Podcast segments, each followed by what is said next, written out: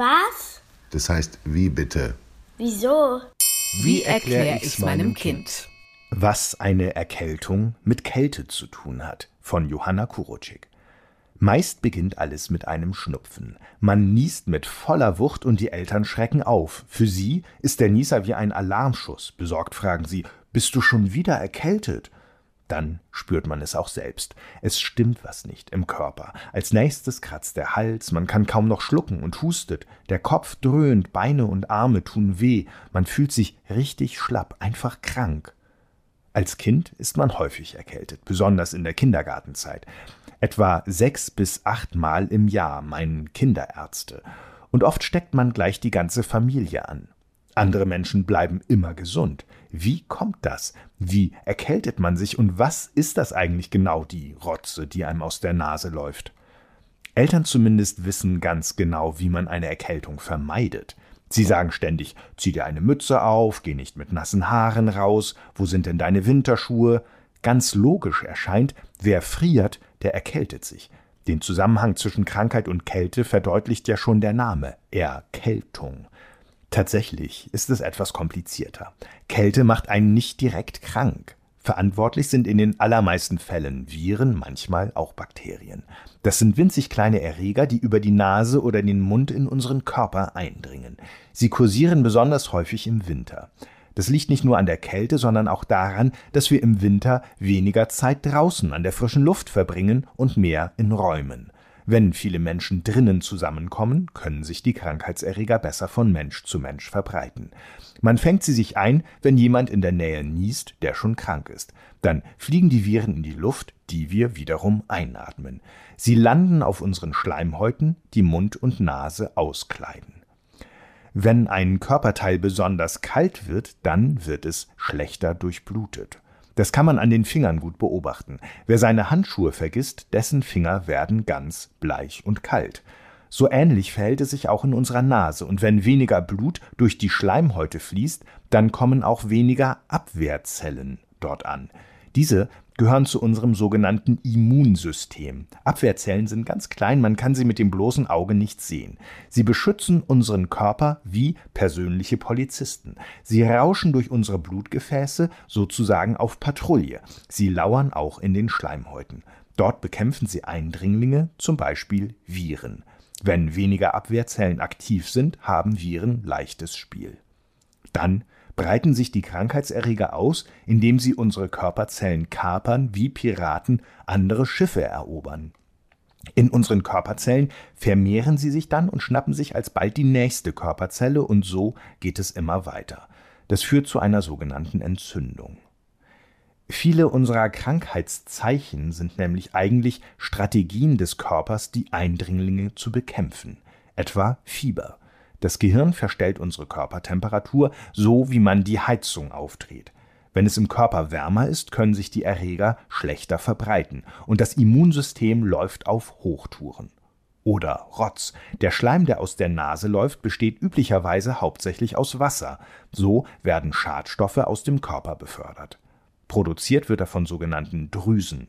Wenn wir krank sind, stellen diese extra viel Schleim her, um die Krankheitserreger herauszuspülen. Die Lunge hält es genauso. Der Schleim aus den Atemwegen wird dann als Husten nach draußen befördert. Wenn der grün oder gelb verfärbt ist, zeigt das eine Infektion an, etwa dass auch Bakterien am Werk sind. Gegen Bakterien helfen Medikamente, nämlich sogenannte Antibiotika. Gegen Viren wirkt jedoch keine Medizin wirklich gut, und meistens werden Erkältungen durch sogenannte Rhinoviren ausgelöst. So ähnlich wie es hunderte verschiedene Hunderassen gibt, existieren auch unterschiedliche Viren.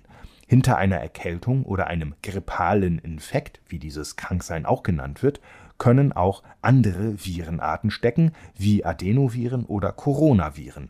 Von denen gibt es harmlosere und üblere Kandidaten. Eine Erkältung ist nicht lebensbedrohlich und heilt nach einigen Tagen oder manchmal Wochen von alleine aus. Doch manchmal machen Viren einen schwer krank.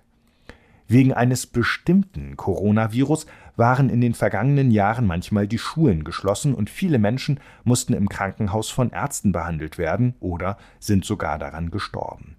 Natürlich ist die Rede von SARS-CoV-2. Unsere Abwehrzellen waren überfordert, denn sie kannten das neue Virus noch gar nicht. So konnte es den Körper einfach angreifen. Wenn man schon eine Corona-Infektion durchgemacht hat oder geimpft ist, dann kennen die Abwehrzellen das Virus und können es beim nächsten Kontakt leichter bekämpfen. So ist es auch mit der Grippe. Die fühlt sich an wie die ultimative Monsterversion einer Erkältung. Das Fieber ist hoch, man kann sich kaum rühren, jeder Muskel schmerzt. Die Grippe kann gefährlich sein und sogar Kinder ins Krankenhaus befördern, die etwa an anderen Infekten wie Covid-19 nur selten schwer erkranken. Es ist ein wahres Rätsel, warum manche Menschen ständig krank im Bett liegen und andere stets gesund bleiben. Altersunterschiede dabei sind einfach zu erklären. Das Immunsystem von Omas und Opas ist nicht mehr so flexibel und fit wie das von jüngeren Menschen. Sie können Erreger schlechter bekämpfen. Und auch, dass Kindergartenkinder in den ersten Monaten in der Kita häufiger krank sind als Erwachsene, liegt daran, dass sie plötzlich so viele Menschen und somit Keime um sich haben und das Immunsystem sich erst an all die Erreger gewöhnen muss. Warum es jedoch auch Unterschiede in einer Familie geben kann, ist eine andere Frage. Wie kann es sein, dass zum Beispiel der Vater eine Erkältung hat und die Mutter muss nicht mal niesen? Der Grund liegt wahrscheinlich im Immunsystem. Die Abwehrzellen arbeiten bei jedem Menschen anders. Wenn jemand viel Stress hat, wird er leichter krank, weil der Stress bestimmte Abwehrzellen unterdrückt. Das Immunsystem ist auch geschwächt, wenn man zu wenig schläft und nicht genügend Vitamine isst. Wenn man leidend im Bett liegt, interessiert einen eigentlich nur, wie wird man schnell wieder gesund. Es gibt Medikamente, die etwa die Schmerzen lindern oder das Fieber senken, wenn es zu hoch werden sollte. Nasenspray sorgt dafür, dass die Nasenschleimhaut abschwillt und man wieder atmen kann. Und dann gibt es auch noch Hausmittel, die schon die Uroma kannte. Gegen Halsweh trinkt man Tee mit Kamille oder Salbei. Das beruhigt die vom vielen Husten gereizten Schleimhäute und lindert die Entzündung. Und in Apotheken und in der Werbung werden natürlich noch unzählige Sprays, Tabletten und Säfte gepriesen, die angeblich ganz toll Erkältungen heilen. Manches wirkt besser als anderes, aber ehrlich gesagt, richtig heilsam ist nichts davon. Man muss eine Erkältung einfach zu Hause auskurieren. Ärzte machen manchmal einen Witz. Mit Medikamenten dauert eine Erkältung eine Woche, ohne sieben Tage. Hm? Kranksein hat freilich auch gute Seiten. Man muss nicht in die Schule oder in den Kindergarten oder zum Klavierunterricht gehen. Man bleibt zu Hause im Bett mit einem Hörspiel oder einem Comic und die Eltern kümmern sich um einen. Es gibt Tee und manchmal sogar die Lieblingsspeise ans Bett gebracht. Dann ist eine Erkältung gar nicht so schlecht, oder?